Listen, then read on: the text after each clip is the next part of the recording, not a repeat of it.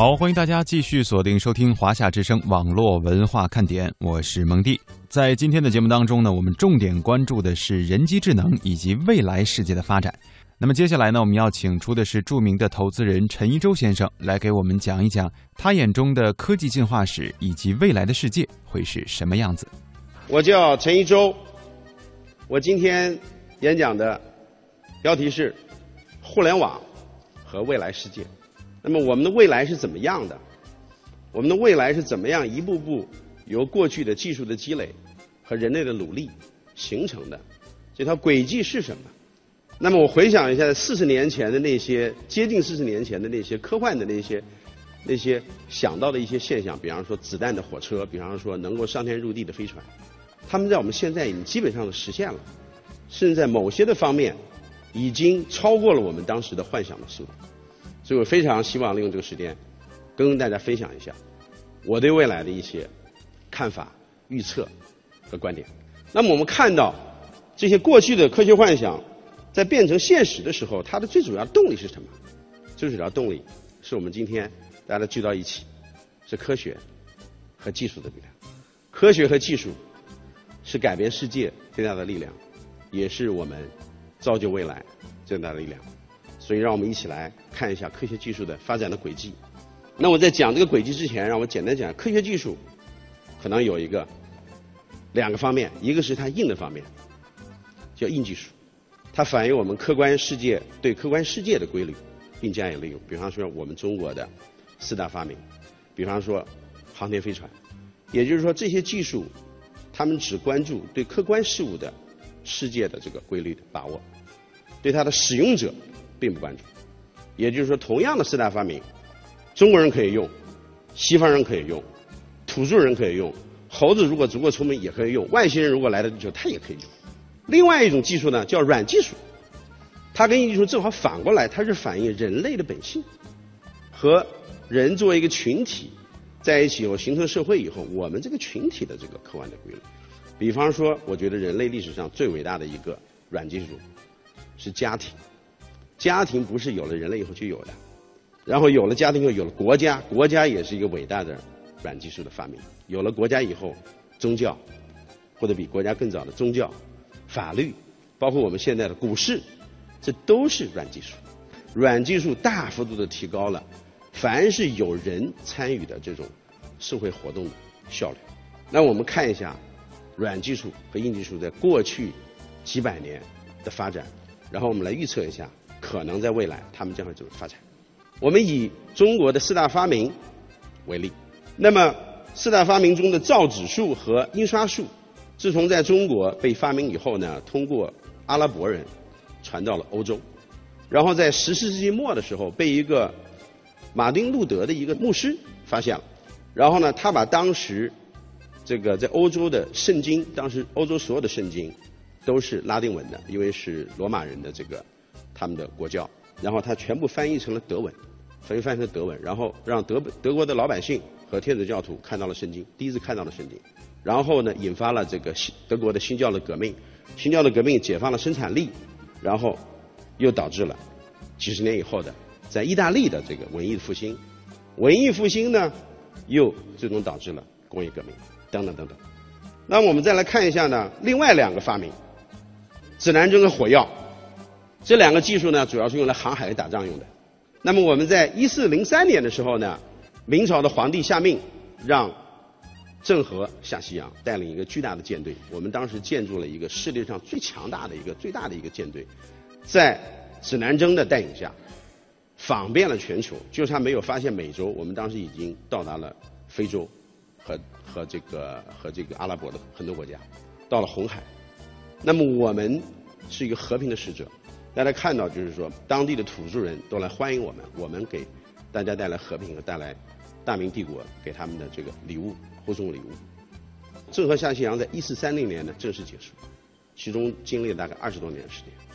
那么在过了六十年以后呢，同样的技术，同样在指南针和火药的技术的这个这个帮助下，哥伦布从欧洲出发，在一四九三年。发现了美洲大陆，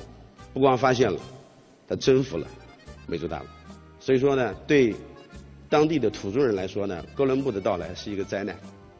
所以说，同样一个技术，在欧洲人的手里呢，成了一个侵略的工具；而在我们中华民族的手里，是一个和平的一个使者。那么快速的往前前进，从一四九三年到一七五零年，以瓦特为首的这个英国的一群工匠和科学家，在牛顿的这个力学的发明之后的这个帮助下，这个研发出了蒸汽机，然后带动了整个这个工业革命的发展。然后一七五零年到一八五零年是工业革命，工业革命最大的作用是由机器取代了人的肌肉。工业革命之前，我们是人是一个劳动者，我们要不断的挖东西，我们要流汗，我们种地是要流汗的，我们的生产都是流汗的。但是工业革命以后，我们越来越多的人从事脑力劳动。那么，再从工业革命到现在，我们到现在，我们的技术发展到了一个什么样的一个地步？我觉得用这条曲线呢，能很好的表达出来。这条曲线的横坐标是时间，它的纵坐标呢？是每一千美金所能买到的计算的能力，每一秒钟的计算的次数。就是说，你现在是二零一四年，你去拿了一千美金去买最好的芯片，然后把它连到一块儿，你一秒钟能够运算多少次？那么我们用这个来描述呢，每个时代的这个计算能力。比方说，我们在一千年前的中国，我们最牛的计算能力是算盘。算盘如果那个时候呢？这个，如果那个时候的算盘的这个是是大概一百美金左右的话，你可以买十台算盘，然后你找十个算盘的大牛，他们在一秒钟之内能拨多少次，就是我们那个代表我们那个时候最先进的技术，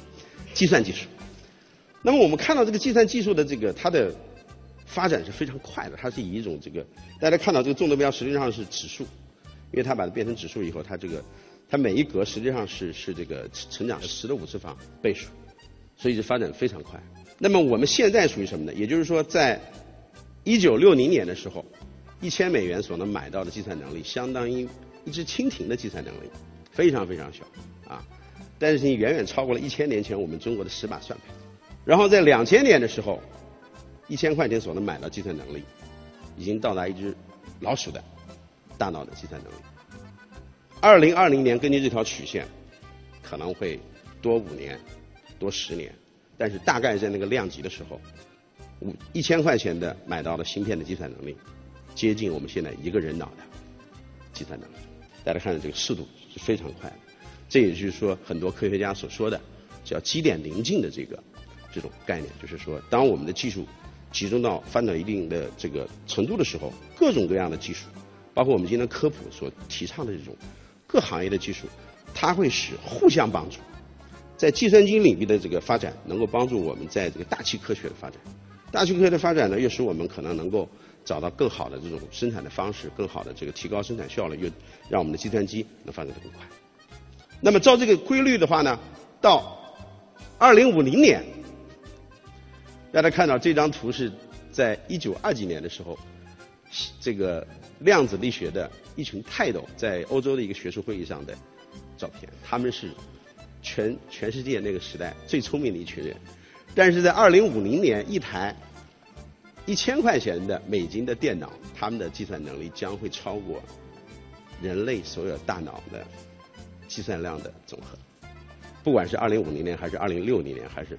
二两千一百年，其实都差不了太多。世界发展的速度，技术发展的速度，在指数级的速度在飞跃。那我们现在是一个什么样的时代呢？我找了半天，我们现在正好在老鼠和那个老鼠和人的大脑之间，所以我叫做兔子的时代。我们是兔斯基的时代。二零一四年是兔斯基时代，我们一千块钱的一个大脑呃一个电脑，它的计算能力相当于一只兔子，反正比老鼠大概先进一些，但是远远不及人。那那我们这个时代最先进的技术是什么？也许是互联网，也许是超级的计算机。那我是搞互联网的，我跟大家简单的分享一下互联网。这个先进技术的特点，我个人认为呢，它的特点有两个，一个是分布式的计算，它联网以后，它每一个计算的设备都是分布式的，当要完成一个任务的时候，它是所有的计算机一起来工作，一起来协调，而且可能自动协调，它可能没有一个没有一个集中的一个控制区。第二个特点就是所有人参与，所有在网络上的这个人都来通过计算机来参与这个网。我来举两个例子来说明一下互联网的一些最新的技术怎么样反映这两个特点。大家知道现在非常火的比特币，这比特币是一个非常神奇的一个事物。我个人认为比特币的发展会非常的大，因为它有所有货币的优点，而且它的优点更强大。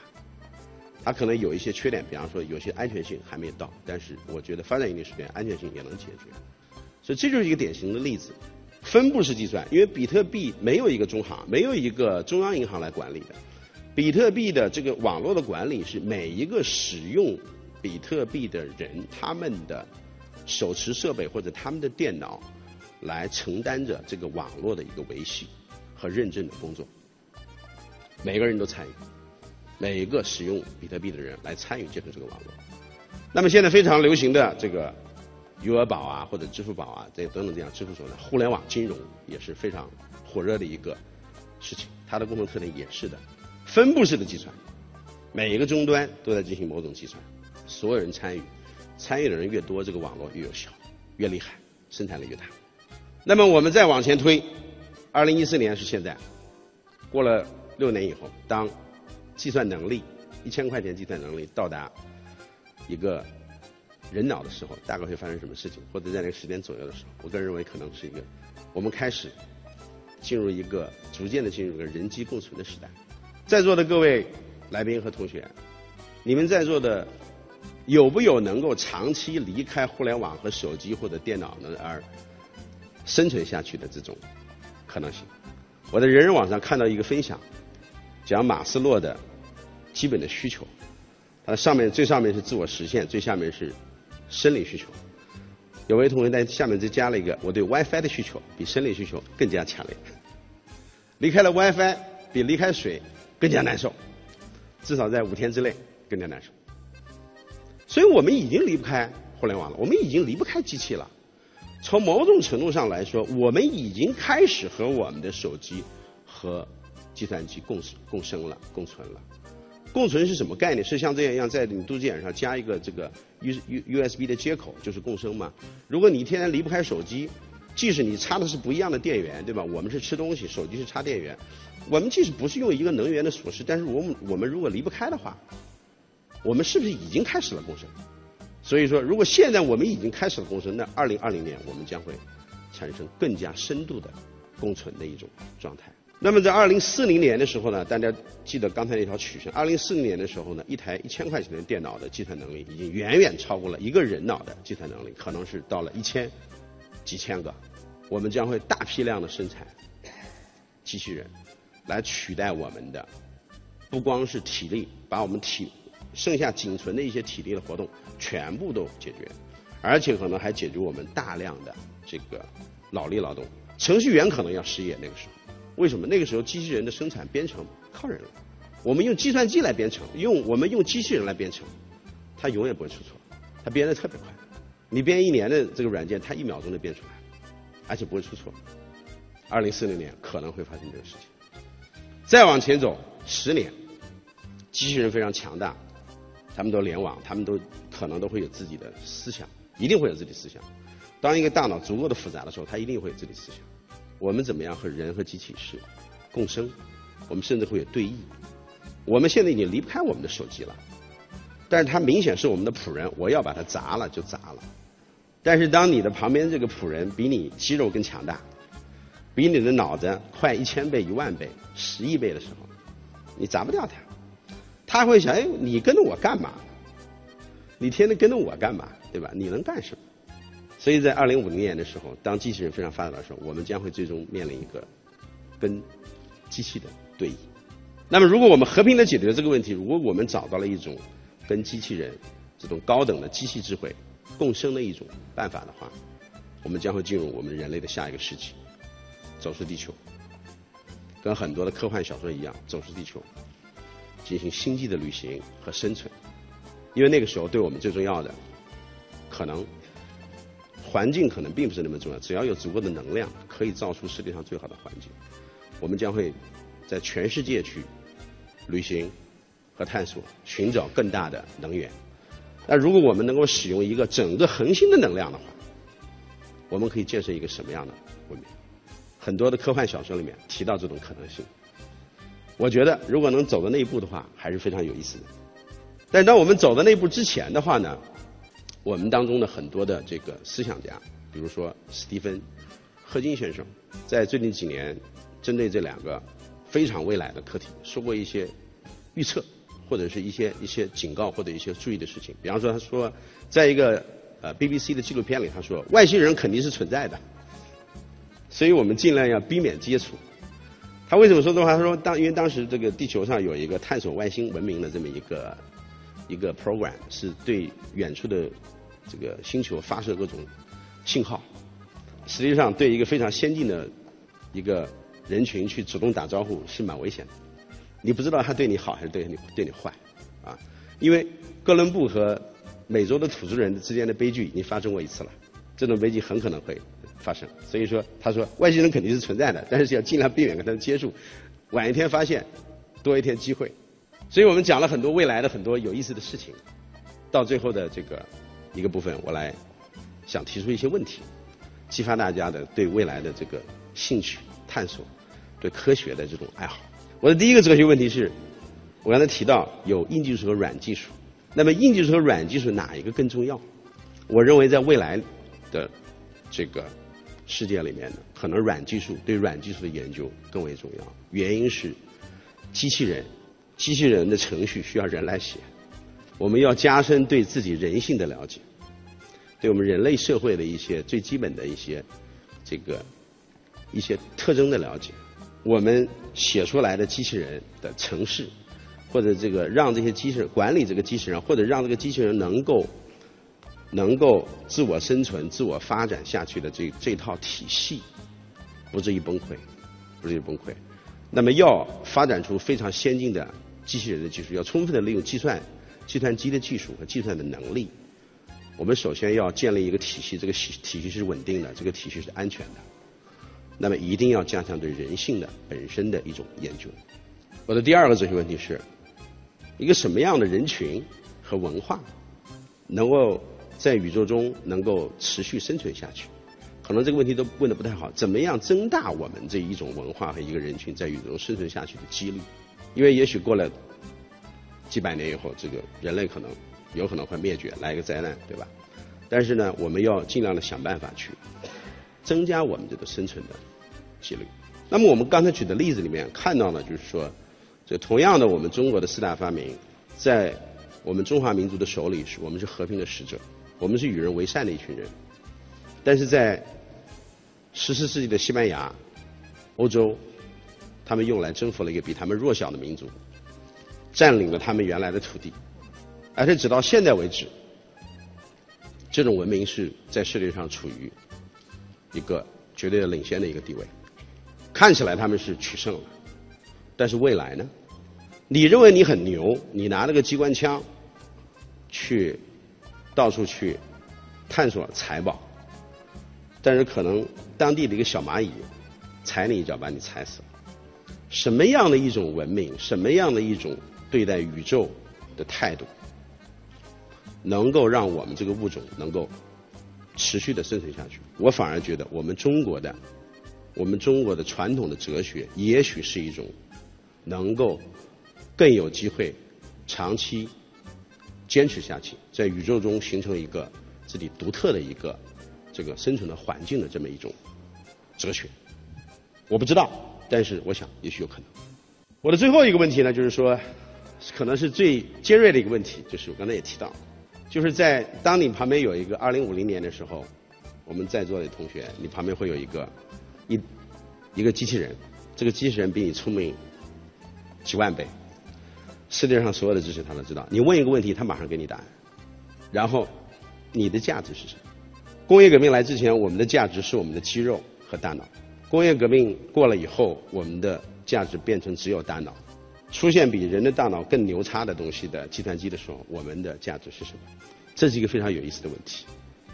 我也最近一直在考虑，我没有得到结论。但是我想到了一些东西，有一些我们现在看起来非常不起眼的，但是与人人性与生俱来的在我们原始人的时候，我们就在从事的一些活动，艺术的活动。比方说，我们的原始人在墙上面会画他这个狩猎时的这个这个景象，他会有各种音乐。我觉得艺术的活动、哲学的活动，包括我今天问的这些问题，哲学的活动，包括人类的情感，可能是机器所不具备的。我只能说可能，也就是说，至少现在看起来，机器最擅长的是处理数字信号，人类的大脑所最擅长的处理